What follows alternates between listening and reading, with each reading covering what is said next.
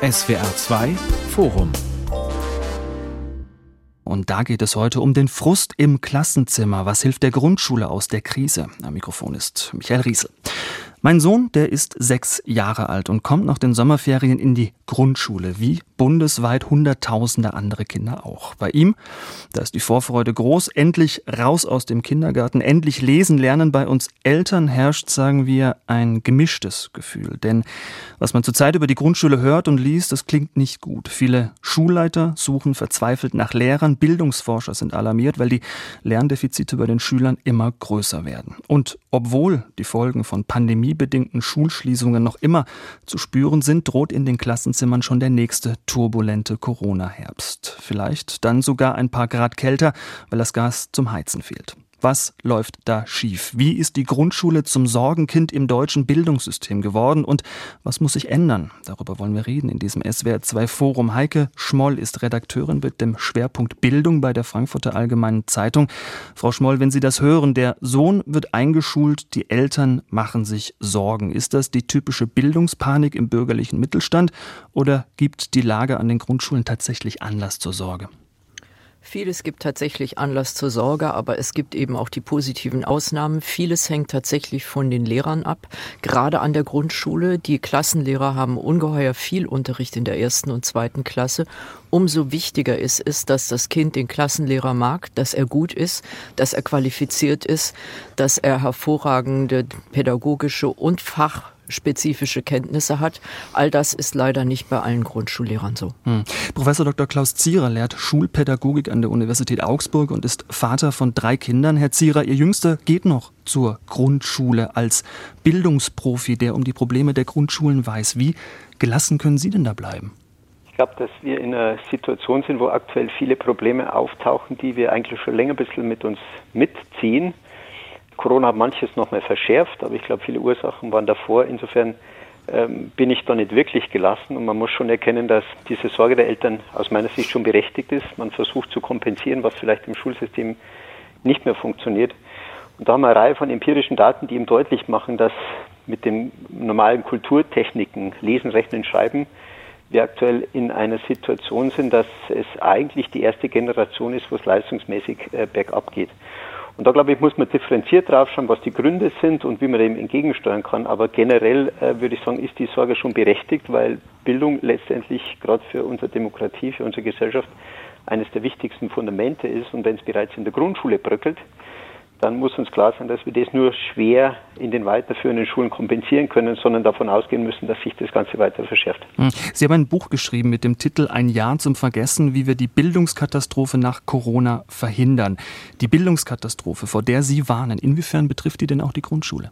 Ich habe in diesem Buch mal geschaut, was haben wir an empirischen Daten zur Corona-Pandemie und äh, dabei ist sichtbar geworden, dass wir im Hinblick auf die kognitiven Lernleistungen, im Hinblick auf die psychosoziale Entwicklung und auch im Hinblick auf die körperliche Verfassung über alle Jahrgangsstufen hinweg und auch in alle Milieus hinein Defizite haben. Insofern ganz klar auch die Grundschule davon betroffen ist. Und wenn man heute schon um diese Schwierigkeiten weiß, dann wäre es bildungspolitisch äh, ganz wichtig, dass man möglichst frühzeitig hier entgegensteuert, weil wenn das Kind mal in den Brunnen gefallen ist, dann ist es eigentlich nur noch mit ganz, ganz großen Auswahl und mit ganz viel Geld wieder zu retten. Und insofern sind die empirischen Daten eigentlich auf dem Tisch, schon lange auf dem Tisch, dass wir wissen, dass auch in der Grundschule wir neue Bildungsanstrengungen ansetzen müssen. Hm. Mein dritter Gast ist Dr. Eva Christina Franz, Professorin für Grundschulforschung und Pädagogik der Primarstufe an der Universität Trier. Außerdem ist sie Vorstand im Grundschulverband Baden-Württemberg. Frau Franz, die Grundschule als Schule für alle, die gibt es seit mehr als 100 Jahren. Gerade erleben wir sie als ständig überfordert, als Institution im Krisenmodus. Ist die Grundschule an einem historischen Tiefpunkt? Ich glaube, von einem historischen Tiefpunkt würde ich nicht sprechen, wenn wir uns die Texte anschauen, die entstanden sind um den 100. Geburtstag der Grundschule dann sieht man schon, dass viele Dinge sich immer wieder wiederholen. Das heißt, wir haben bestimmte Themen als Grundschule für, als Schule für alle Kinder, die sich regelmäßig fortsetzen, die wir immer wieder diskutieren. Von daher historischen Tiefpunkt würde ich da nicht sagen. Ich glaube aber, dass es einige Punkte gibt, die jetzt zum Beispiel auch das Deutsche Schulbarometer aufgedeckt hat, die in Bezug auf die Primarstufe einfach besorgniserregend sind. Wir haben Schwierigkeiten, äh, Lehrerinnenstellen zu besetzen. Wir haben auf der anderen Seite viele Kolleginnen und Kollegen in den Grundschulen in Teilzeit, die auch gerne weiter reduzieren möchten, weil sie sich sehr belastet fühlen. Wir haben hohes Belastungserleben im Lehrkörper und gleichzeitig eben diese Herausforderung, erste Schule, Schule für grundlegende Bildung zu sein die möglichst allen Kindern, die in die Grundschule eingeschult werden kommen, einen guten Start in die Schullaufbahn ermöglichen soll. Und ich denke, diese Herausforderung ist nicht neu. Aber natürlich wird das durch Corona und auch durch andere geopolitische Entwicklungen nicht gerade erleichtert aktuell. Hm. Frau Schmull, jetzt muss man aber sagen, Pandemie, Lehrermangel, schleppende Digitalisierung, die Probleme haben ja auch andere Schulformen. Ist die Lage an den Grundschulen also nur ein Beispiel für die allgemeine Krise unseres Bildungssystems? Nein, ich glaube, dass es die Grundschulen deutlich schlimmer getroffen hat, denn die Grundschulen haben während der Schulschließung nicht die Möglichkeit gehabt, tatsächlich auf digitale Portale auszuweichen. Schüler, die noch nicht lesen können und auch nicht schreiben können, können eben mit digitalem Unterricht nichts anfangen. Außerdem hat sich herausgestellt, dass viele Grundschulen noch nicht mal die E-Mail-Adressen ihrer Schüler hatten, auch nicht die der Eltern. Das heißt, sie wurden häufig bei sehr engagierten Lehrern nur mit Briefen erreicht und das bedeutete einfach, dass wir im Grunde in das vergangene Jahrhundert zurückgefallen sind. Die Kinder, die bildungsaffine Eltern hatten, sind gut durch die Krise gekommen, weil die Eltern einfach die Rolle von Lehrern übernommen haben und den Unterricht eigentlich zu Hause fortgesetzt haben. Die Kinder, die ohnehin schon Schwierigkeiten haben, zum Beispiel weil sie aus einem nicht deutschen Hintergrund kommen, die sind noch weiter zurückgefallen. Und das ist das große Problem. Die soziale Schere ist noch mehr aufgegangen und es stimmt einfach nicht, dass das die erste Generation Generation ist, die sozusagen mit massiven Bildungslücken aus der Grundschule kommt. Diese Tendenz gibt es seit 2011. Im Grunde gibt es bei den Bildungsvergleichen, beim Lesen und beim Zuhören nur eine Tendenz seit 2011 bei den Grundschülern und die ist steil abwärts. Und das heißt, dass die Grundschule einfach ihre Aufgabe nicht erfüllt, die kulturellen Basiskompetenzen zu vermitteln. Und das heißt auch, dass die Kita und der Kindergarten die Sprachbildung nicht ernst genommen haben. Denn viele Kinder kommen mit solchen Sprachdefiziten in die erste Klasse, dass die Grundschullehrer sie überhaupt nicht ausgleichen ausgleichen können.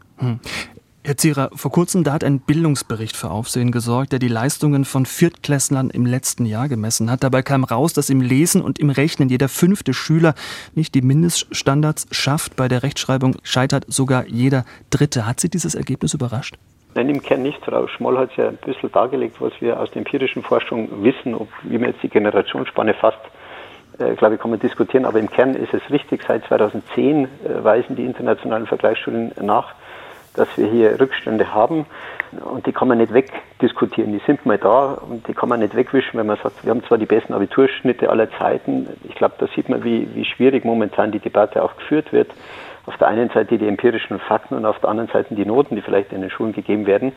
Äh, überrascht hat mich das nicht und äh, ich glaube, dass wir ähm, generell im Bildungssystem ähm, verschiedene Reformen angesetzt haben, die nicht zu Ende gedacht waren. Corona hat es verschärft. Ich glaube aber, dass, dass es gar nicht mal nur am digitalisierten Unterricht während der Pandemie gelegen hat, sondern auch davor. Wir haben die Lehrerbildung äh, über Jahrzehnte bisschen schleifen lassen. Nur mal eine Zahl zu nennen. Ich habe in Augsburg äh, 1300 Leute in den Einführungsvorlesungen, 1300. Da sieht man auch, welches Masse man hier versuchen muss, zur Klasse zu führen, was aber strukturell manchmal ganz schwierig ist, bis hin dazu, dass immer mehr Aufgaben auch in die Grundschule hineingegeben worden sind. Und das führt dann dazu, dass natürlich äh, die Kolleginnen und Kollegen überlastet werden, weil sie manches nicht mehr schaffen. Also wir müssen uns immer im Klaren sein, all das, was ich in ein, eine Schule hineingebe, als zusätzliche Aufgabe, muss woanders irgendwas wegnehmen, wenn ich die Grund Sachen noch äh, schaffen möchte. Und ich glaube, da hat man in letzter Zeit äh, auch vieles einfach äh, falsch aufgegleist und dann die Kulturtechniken, die aber so wichtig sind für den Bildungserfolg insgesamt, ein Stück weit hat liegen lassen. Ja, und es, glaube ich, liegt auch daran, dass man zum Beispiel in den Stadtstaaten, ich rede jetzt von Berlin, ausgerechnet in den Grundschulen 70 Prozent Seiteneinsteiger mhm. hat, Quer- und Seiteneinsteiger. Das sind Lehrer, die eben keine pädagogische Ausbildung haben und sie dann berufsbegleitend nachholen. Die haben irgendein Fachstudium, aber gerade in den Grundschulen ähm, ist das nicht eine Qualifikation, die wirklich weiterführend ist. Genauso wenig wie es weiterführt, als Germanist glauben zu können, dass man äh, äh, Grundschülern irgendwie Lesen und Schreiben beibringen kann. Das kann man als Germanist eben nicht, sondern dazu braucht es spezifische Fähigkeiten. Und ich glaube, gerade auf dem Feld hat man sich auch viele Experimente geleistet, auch in Baden-Württemberg. Das berühmte Schreiben nach Gehör oder Lesen durch Schreiben ähm, war in Baden-Württemberg und ist zum Teil immer noch, obwohl das Kultusministerium ausdrücklich sich dagegen ausgesprochen hat, in den Klassenzimmern und auch in den PHs Usus. Und das heißt, dass in der ersten und zweiten Klasse so geschrieben wird, wie eben gehört wird und in der dritten Klasse plötzlich alle Fehler korrigiert werden. Das überfordert Kinder gerade mit nicht deutschem Sprachhintergrund. Es ist vollkommen nach hinten losgegangen. Und da braucht man sich auch nicht zu wundern, wenn eben von fünf, also wenn 50 Prozent der Grundschulabsolventen in der vierten Klasse massive Probleme mit der Rechtschreibung haben. Frau Schmolz, Sie sind Im jetzt schon, die Recht ja, Frau Schmolz, Sie sind jetzt schon ja. tief in die Problemdiagnose eingestiegen. Quereinsteiger bei den Lehrern, äh, Schreiben nach Gehör. Frau Franz, ich möchte gerne noch mal zu der Bildungsstudie zurückkommen. Wenn vielen Kindern da schon früh elementare Kenntnisse fehlen, was hat es denn dann für Folgen? Haben solche Kinder in der Schule überhaupt noch eine Chance? Naja, ich möchte jetzt nicht ganz negativ denken, aber ich denke, Herr Zierer hat da schon ähm, deutliche Punkte auch angesprochen. Also wenn wir Momentan erlebe ich in den Grundschulen häufig ein Mehr durch Mehr. Also es wird, es werden teilweise auch Bereiche ähm, aus den Stundentafeln rausgenommen, um möglichst mehr Lesen und Schreiben zu fördern, ohne eigentlich zu wissen, wie machen wir es richtig, wie machen wir es gut und das auch evaluativ zu begleiten. Es ist auf jeden Fall ähm, ein Riesenproblem, wenn wir Kinder haben, die nicht richtig in die Schriftsprache kommen, die nicht lesen können, die nicht zuhören können, die Texte nicht verstehen können die auch in den Grundrechenarten mit Defiziten auf den Markt gehen. Das lässt sich nicht leugnen. Ich denke, es ist aber halt verkehrt, ähm, da den schwarzen Peter äh, der Grundschule alleine zuzuschieben, ohne genau hinzugucken, welche Stellschrauben es denn eigentlich an den Grundschulen gibt, die man drehen könnte, um dann entsprechend vielleicht da auch gegenzusteuern. Mhm. Also jetzt zum Beispiel wurde in Baden-Württemberg das Frühfremdsprachenlernen ähm, zugunsten von weiteren Förderstunden im letzten Kultusministerium rausgenommen aus der Stundentafel der Grundschule, obwohl man eben auch aus, da, aus Studien weiß, dass es gerade für Kinder mit Migrationshintergrund unglaublich hilfreich sein kann, die frühe Fremdsprache zu erleben und sich selber auch ebenbürtig mit anderen Fremdsprachenlernern zu erleben und damit die Schriftsprache nochmal aus einem anderen Fokus zu sehen. Und ähm, wenn man solche Maßnahmen durchführt, da bin ich ganz bei Ihnen, Herr Zierer, dann müsste man im Prinzip auch ein bisschen prüfen, wenn ich mehr reingebe, wie tue ich das und dann auch auf die Expertise der Hochschulen vertrauen. Herr Zierer, solche Defizite im Rechnen, im Lesen, in der Rechtschreibung, die sich da angehäuft haben, lassen die sich aufholen? Schwierig. Also wir wissen ja aus der, aus der Forschung, dass der Grundsatz Prävention ist immer besser als Intervention auch für solche Lernrückstände gilt. Das heißt, im Kern diese Probleme erst gar nicht auftreten mhm. lassen, weil alles, was dann später passiert, kostet viel Aufwand, viel Zeit, viel Geld und hat dann nie den Effekt. Und was, was jetzt äh, Frau Franz und Frau Schmoll angesprochen haben, finde ich äh, für die Grundschule gerade einen ganz wichtigen Punkt, dass wir es, glaube ich, zum Teil manchmal als Experimentierfeld gesehen haben und manchmal auch die wissenschaftlichen Ergebnisse, die bereits bekannt waren, einfach ignoriert haben, weil sich manche Reformen vielleicht toll anhören oder weil sie besonders interessant sind oder auf den ersten Blick innovativ erscheinen, aber dadurch einfach äh, die Grundschule ein Stück weit auch überfordern und ihnen der Grundschule dann nicht mehr den Raum und Zeit geben, um diese Kulturtechniken, die so fundamental wichtig sind für den Bildungserfolg und die in der Grundschule einfach mal grundgelegt werden müssen, dafür die Zeit dann nicht mehr vorhanden ist. Also wenn, wenn Frau Schmoll vom äh, dem Rechtschreibproblem spricht, äh, man kann es ja weiterführen, eine dritte, vierte Klasse, viele Nachschriften sind abgeschafft worden. Das Schönschreiben als solches ist abgeschafft worden, weil es anstrengend ist, weil es die Kinder vielleicht auch ein Stück weit äh, Anstrengung äh, erfordern und abverlangen würde. Und das waren aus meiner Sicht Reformen, die man vielleicht mal überdenken müsste oder zumindest mal vernünftig wissenschaftlich begleiten müsste, um zu schauen, ob man da nicht äh, vielleicht in der Sackgasse geraten ist. Diktate sind auch abgeschafft worden. Das war auch ein extremer Fehler. Richtig. Es gibt in Berlin gerade die Ergebnisse der sogenannten Vergleichsarbeiten. Die werden ja in der dritten Klasse geschrieben und dann in der achten Klasse wieder. Und da kann man sehr schön sehen, wie sich die Defizite der Grundschule tatsächlich kumulieren. Also in Berlin ist es so, dass 35 Prozent der Drittklässler im Lesen nicht die Mindestanforderungen erreichen. Und bei den Achtklässlern bleiben dann 52 Prozent der Sekundarschüler unter dem Mindestniveau. Niveau. In Mathe liegt die Risikogruppe der Drittklässler in Berlin bei 30 bis 40 Prozent und dann in der achten Klasse bei satten 63 bis 70 Prozent. Das ist einfach das Gesetz, dass man kumulativ lernt. Und wenn man solche Lücken schon nach der Grundschule hat, dann kumulieren sich auch die Lücken. Und eigentlich muss man dann sagen, man fällt aus dem System. Wenn ein Fünftel der Gesamtschülerzahl im Grunde die Grundschulmindestanforderungen, und die sind sehr weit unten angesetzt, nicht erreicht, heißt das, dass sie eigentlich aus dem System fallen und eigentlich für die weiterführende Schule nicht mehr geeignet sind. Und ich glaube, dass Herr Zierer mit dem Hinweis auf wissenschaftliche Expertise einen wichtigen Punkt genannt hat. Ich glaube, dass man einfach vorsichtiger sein muss mit Experimenten in der Grundschule. Man muss sich vorher überlegen und man muss Modellversuche machen und man kann nicht mehr jedes Experiment zulassen, von dem man sich irgendwas verspricht. Frau Franz, es gibt Stimmen, die sagen, unser Hauptproblem an den Grundschulen, das sei nicht die Pandemie, das sei nicht der Lehrermangel, sondern die Pädagogik, die Methoden, mit denen unterrichtet wird. Und da hauen manche rhetorisch ganz schön auf den Putz. Zum Beispiel Cornelia Schwarz, Landesvorsitzende des Philologenverbands in Rheinland-Pfalz. Zitat, man kann die derzeit von den Hochschulen propagierte Grundschuldidaktik fast schon als eine Didaktik der Verwahrlosung bezeichnen. Fehler werden nur noch ansatzweise korrigiert und setzen sich daher in den Köpfen der Kinder fest. Von der Lehrkraft angeleitete gemeinsame Erarbeitungsphasen geißelt diese Didaktik als lehrerzentriert und automatisiertes Üben beim Rechnen. Davon will man gar nichts mehr wissen. Didaktik der Verwahrlosung, pädagogischer Abgrund, das sind ja drastische Worte. Mhm. Ja gut, das ist jetzt nichts unbedingt Neues, wann es von Seiten des Philologenverbands kommt. Ich bin sehr lange im Grundschulverband und habe das über die letzten Jahre immer wieder verfolgt.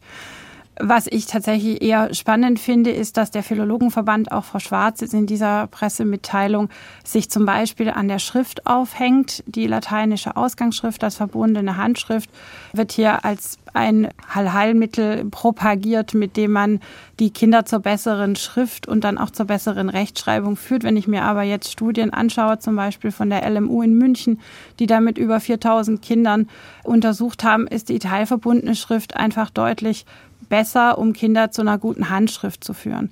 Diese Zahlen werden aber tatsächlich leider vom Philologenverband ignoriert. Ich denke auch, dass es nicht korrekt ist, dass man an Grundschulen nicht übt.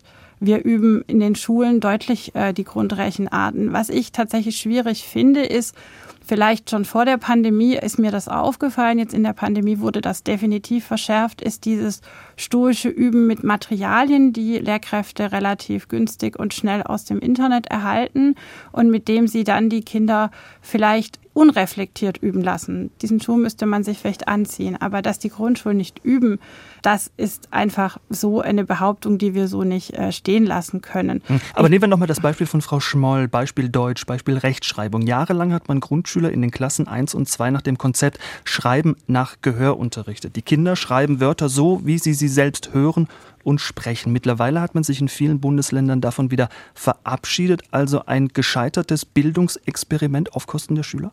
Naja, ich glaube, das ist, fängt schon mit dem Begriff Schreiben nach Gehör an. Also aus grundschulpädagogischer Perspektive gibt es kein Konzept, das Schreiben nach Gehör nennt. Ich glaube, dieser Begriff stammt von Frau Eisenmann, wenn ich das richtig im Kopf habe. Was dahinter sich verbirgt, könnte sein die Reichenmethode, dass wir mit Anlauttabellen in den Fibeln arbeiten das ist etwas, was etabliert ist seit den 90er Jahren, dass man eben mit Kindern in die Schrift kommt, indem man über den Anlaut dann auch das Graphem herleitet. Ich bin jetzt keine Deutschdidaktikerin, aber das ist ein etablierter Ansatz wann die Rechtschreibkontrolle kommt und auch das, der Hinweis an das Kind, das Wort ist nicht korrekt oder das Wort ist korrekt geschrieben, glaube ich, ist wiederum etwas, wo man auch differenziert hinschauen muss als Grundschulpädagogin. Es gibt Kinder, denen kann ich bereits in den ersten Wochen nach Schulbeginn sagen, du schau mal, dieses Wort schreibt man aber eigentlich anders. Die Erwachsenen haben da bestimmte Regeln und dann kann man aus dieser Anlauttabelle relativ schnell aussteigen auf Rechtschreibkontrolle und auch auf Diktate. So wird es auch an vielen Grundschulen durchgeführt.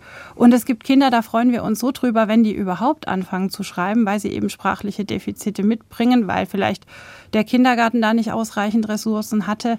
Und dementsprechend bei solchen Kindern wird es vielleicht wirklich erst später kontrolliert und man bringt die Kinder erstmal in eine Motivation, dieses Mittel der Schrift kennenzulernen. Man muss da immer beachten, dass wir einfach eine sehr heterogene Schülerschaft in der Grundschule haben. Und ich finde, bei aller Leistungsbewertung ist es auch wichtig, dass wir nicht gleich zu Beginn den Kindern die große Motivation, jetzt zu lernen, nehmen.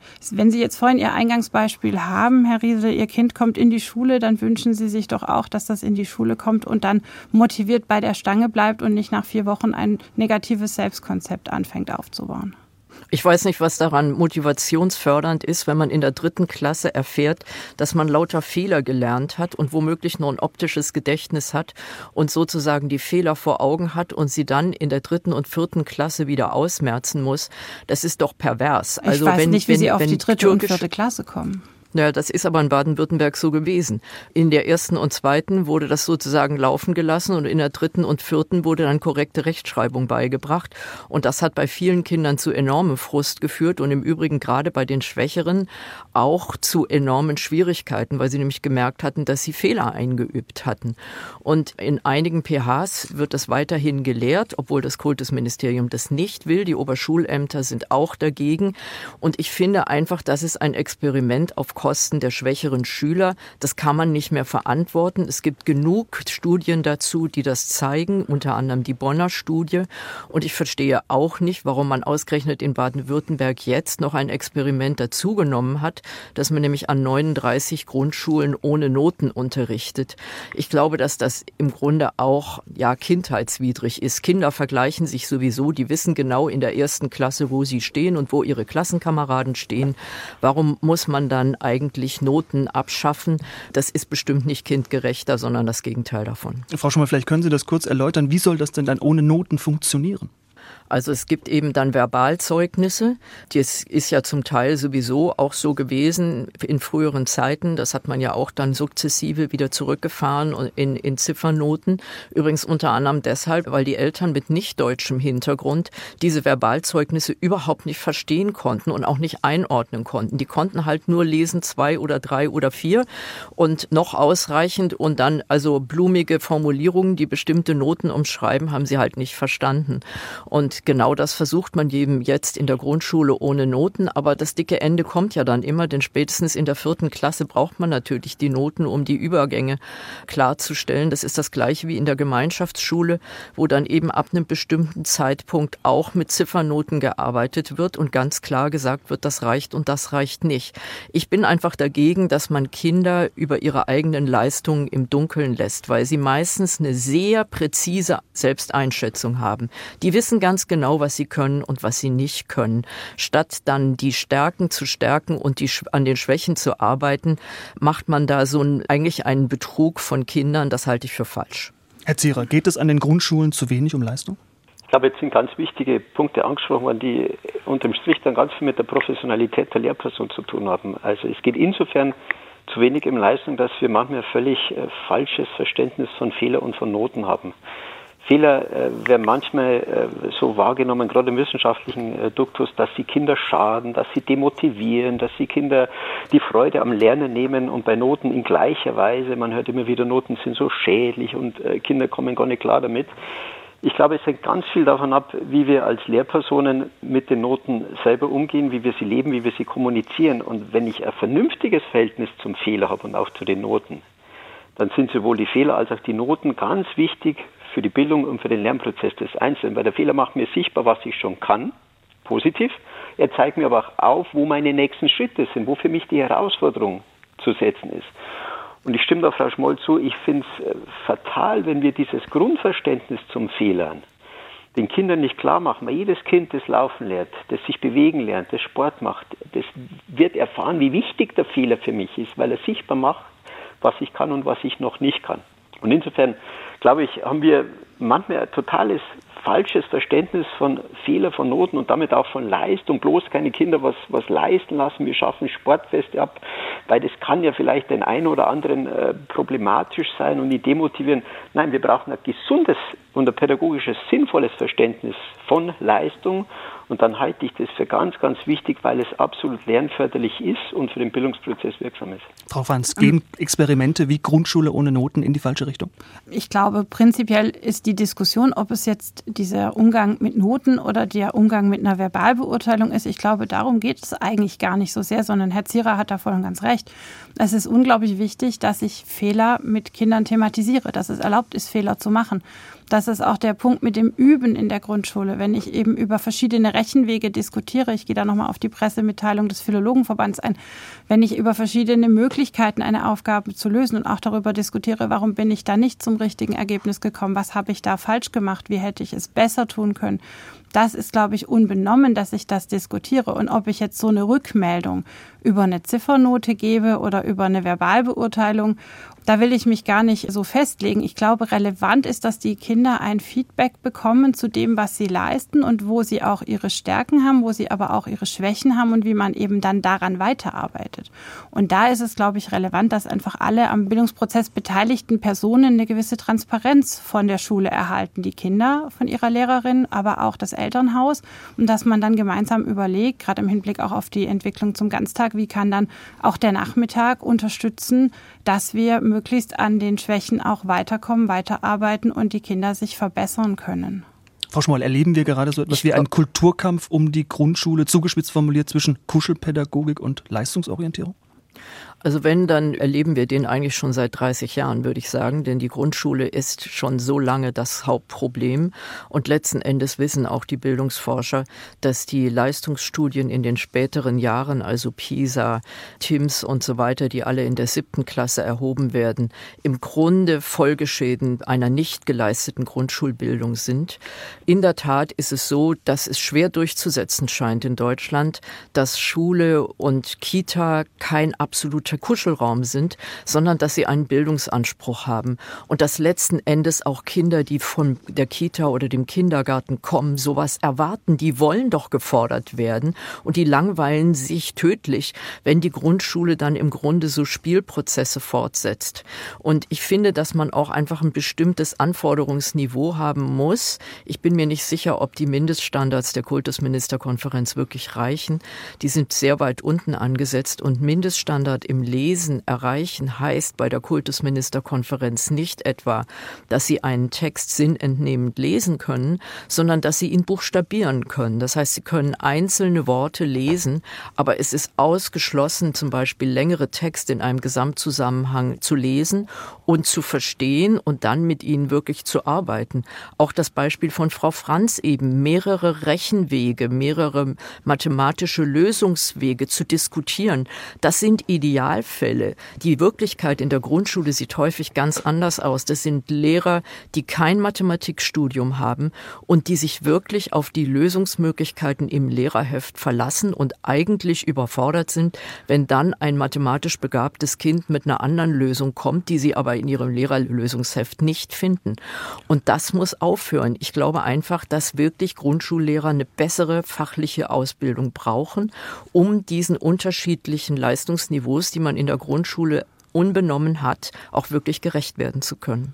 Wobei ich aber tatsächlich, ich gebe Ihnen recht, die fachliche Ausbildung von GrundschulpädagogInnen muss definitiv gestärkt werden. Und wir haben da eben dieses Seiteneinsteiger-Quereinsteiger-Problem auf der einen Seite.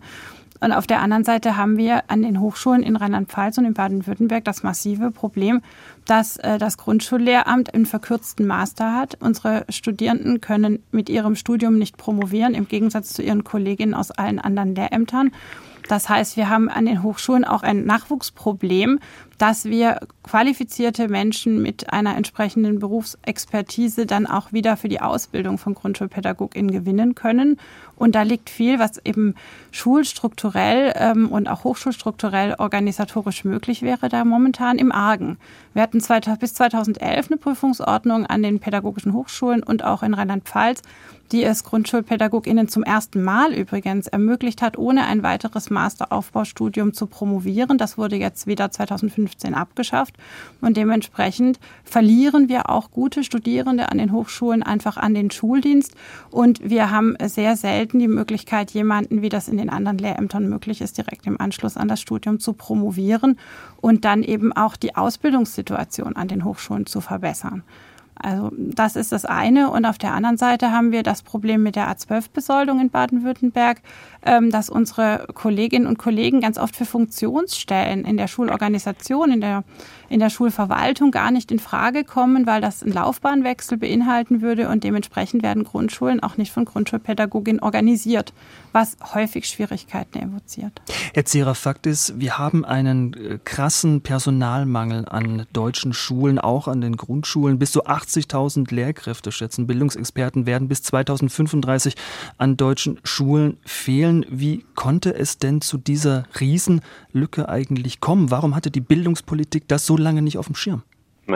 Die Bildungspolitik hat vieles so lange nicht auf dem Schirm gehabt in den letzten Jahren und Jahrzehnten, obwohl aus wissenschaftlicher Sicht vieles klar war. Und der Lehrermangel ist aus meiner Sicht eine bildungspolitische Bankrotterklärung. Ich kann mich noch gut erinnern, vor sieben Jahren, als ich in München zum ersten Mal im Ministerium war, habe ich gesagt, äh, wie schaut es aus, Lehrermangel, was macht man da, wie, wie gehen wir den an? Dann hat es geheißen, äh, in meinem Bundesland gibt es keinen Lehrermangel.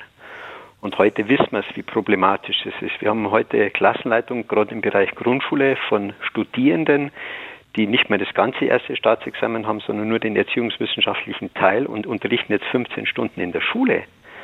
Und das ist eine Bankrotterklärung, das muss uns klar sein. Ähm, jetzt hilft es aber manchmal gar nicht so sehr, äh, nach hinten zu schauen und zu sagen, was die alles äh, vergeigt haben und nicht gemacht haben. Ich glaube, ein Grund dafür ist nach wie vor, dass das Bildungsressort ähm, manchmal so mitgenommen wird. Ähm, ich glaube, man kann Wahlen damit verlieren, aber sicher nicht gewinnen. Darum ist es so ein Ressort, wo man sagt, okay, irgendeiner macht es dann schon. Aber es ist jetzt nicht das, das Kernelement leider. Und auf Bundesebene würde ich auch sagen, äh, trifft dasselbe zu.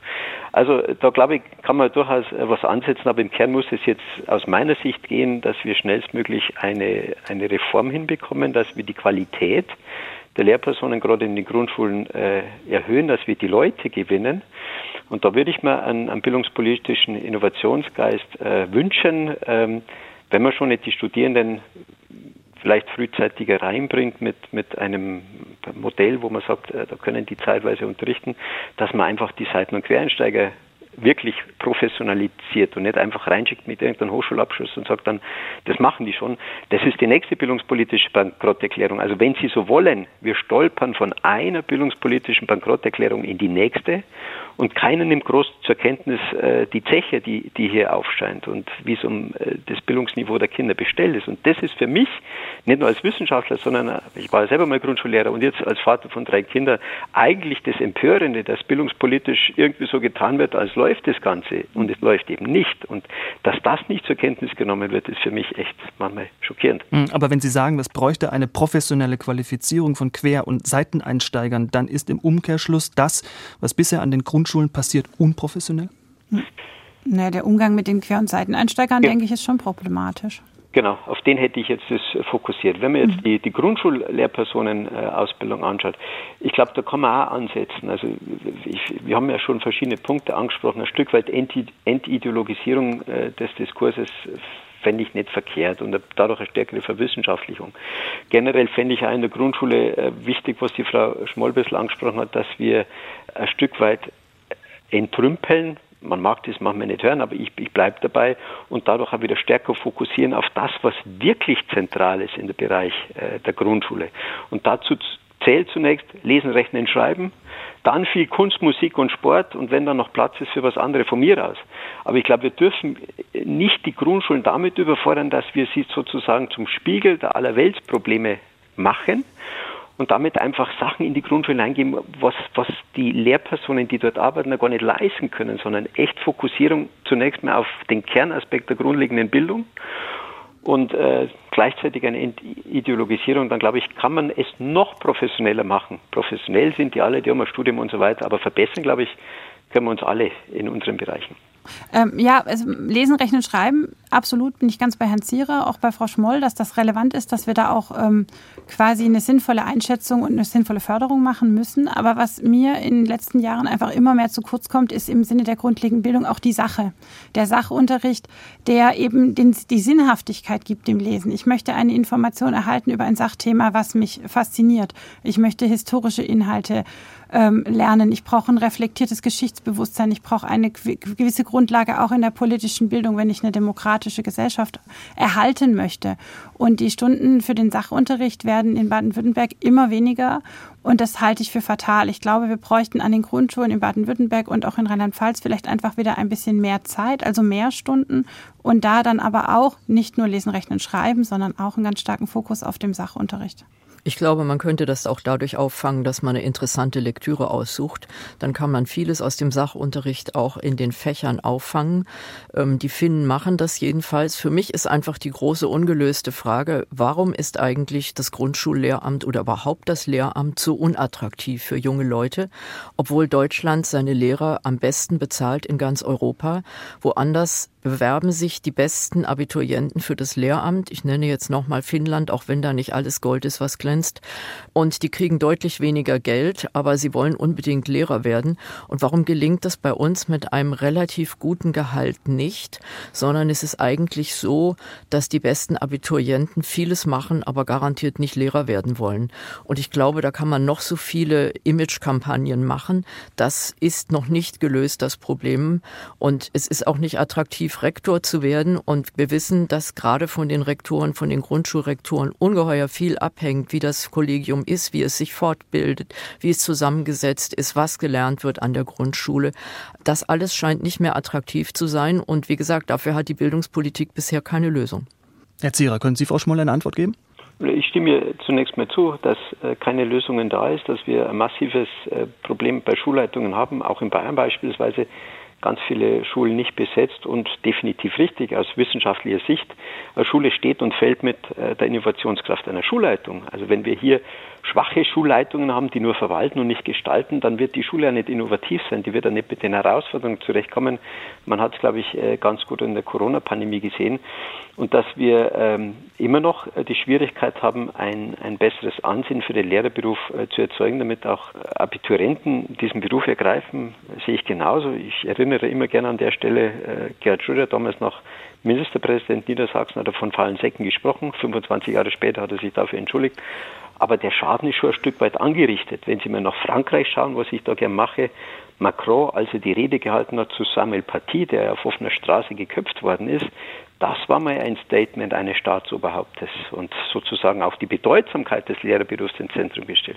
Also ich glaube, wir können hier besser werden. Man müsste wahrscheinlich auch viel stärker mal äh, an Schulen, in Gymnasien hinein, dass man den jungen Leuten mal die Attraktivität des Lehrerberufs auch zeigt. Und letztendlich, und das glaube ich ist wahrscheinlich sogar die größte Werbemöglichkeit, die wir hätten, alle Lehrpersonen, die aktuell unterrichten, sich mal im Klaren sind, dass sie eine ungeheure Vorbildfunktion haben. Und wenn ich aktuell bei meinen Kindern sehe, dass die Lehrpersonen während Unterricht WhatsApp-Nachrichten privat schreiben und so Geschichten, na, das ist keine Werbung für den Lehrerberuf. Das muss uns klar sein. Hm. Also ich glaube, wir müssen da hier wirklich an der Professionalisierung aller mal ansetzen, wenn wir diese Defizite auffangen wollen. Frau Franz, äh, bei uns dagegen herrscht die Praxis in vielen Bundesländern, dass befristet beschäftigte Lehrer kurz vor den Ferien entlassen werden und dann zum Schulbeginn wieder mhm. eingestellt werden. Die müssen dann Arbeitslosengeld beantragen. Manche kriegen nur Hartz IV und das, obwohl man die Leute dringend braucht. Ähm, der Spiegel hat das in die Worte gefasst, Zitat, Deutschland vergrault seine Lehrer und demütigt die, die helfen könnten. Muss man das verstehen? Nein, tatsächlich nicht. Also ich glaube, in Baden-Württemberg und in Rheinland-Pfalz ist das eher nicht die Praxis, aber ich, aus anderen Bundesländern hört man das durchaus. Das ist nicht nachzuvollziehen. Also ich denke, generell ist es die Frage, warum man nicht die gesamte Bildungsbiografie eines Kindes gleichermaßen wertschätzt und warum es so große Unterschiede gibt im Ansehen der verschiedenen Berufsgruppen, die sich um die Bildungsbiografie eines Kindes bemühen und auch im, im Prinzip in der Besoldung sich das so deutlich macht. Ich glaube, Grundschullehramt ist halt deswegen auch besonders unattraktiv, weil man eben in der Gesellschaft da ein geringes Ansehen gespiegelt bekommt und auch viele Lehrkräfte das in Studien angeben, dass sie sich eben nicht wertgeschätzt und trotzdem aber sehr belastet fühlen. Ja. Ich würde gerne widersprechen. Das stimmt nämlich nicht, dass in Baden-Württemberg diese Praxis nicht herrscht, sondern auch Baden-Württemberg entlässt über den Sommer. Die Jungpädagogen vom Philologenverband vom Baden-Württembergischen haben das gerade wieder bemängelt.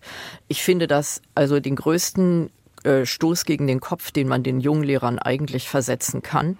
Und es ist kein Wunder, dass viele von denen sich dann einfach in dieser Zeit auch was anderes suchen und nicht mehr in die Schule zurück wollen.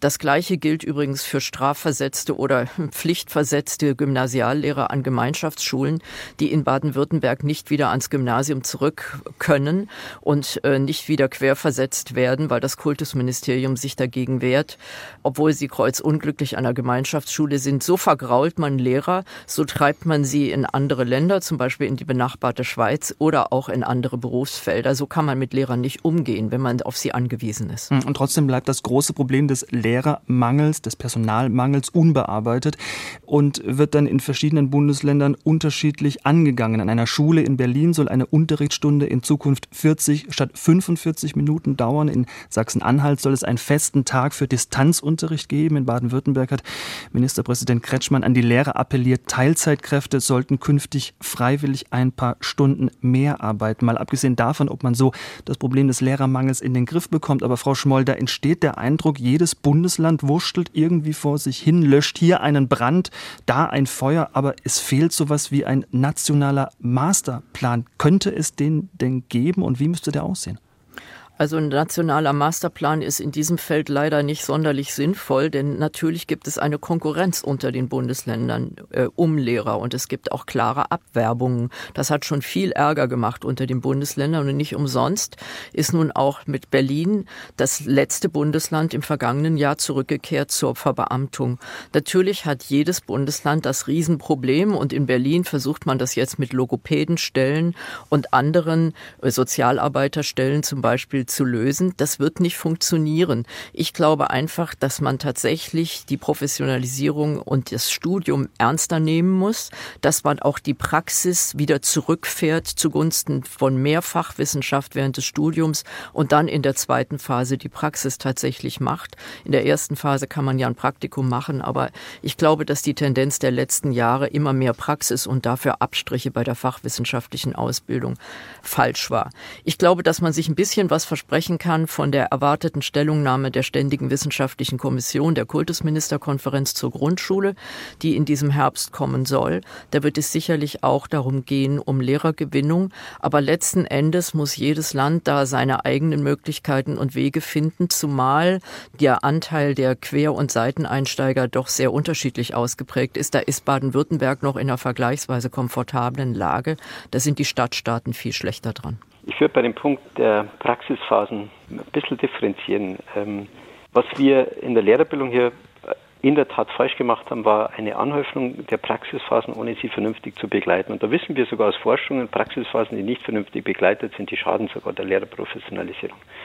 Also ich glaube, da kommt es vor allem darauf an, diese Phasen, wenn man sie macht, ernst zu nehmen. Da bin ich ganz bei Frau Schmoll die vernünftig zu begleiten, die vernünftig vorzubereiten. Ich halte die aber in der Lehrerbildung schon für wichtig, weil Studierende das gerne machen und eine große Motivation mitbringen, das, was sie an der Universität gelernt haben, in die Schule zu bringen und auch auszuprobieren. Und wenn das in einem, in einem klugen Zusammenspiel ist, dann halte ich diese Praxisphasen äh, für wichtig. Und das, das ist der Punkt, wo ich, wo ich ein bisschen ähm, anders argumentieren würde. Fachwissenschaft, so wichtig sie ist, sie macht noch nicht den guten Lehrer. Also auch das wissen wir aus den Forschungen. Äh, natürlich ohne Fachkompetenz auch keine gute Lehrperson, stimmt in gleicher Weise.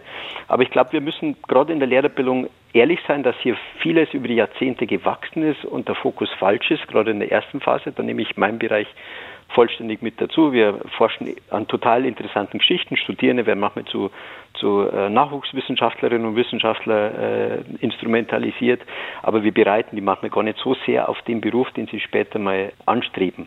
Und ich glaube, da muss man durchaus mal ehrlich sein und sagen, die Lehrerbildung muss ein Stück weit reformiert werden. Wir müssen sie vom Kopf auf die Füße stellen, damit das Ganze auch äh, attraktiver wird und die Studierenden auch besser vorbereitet.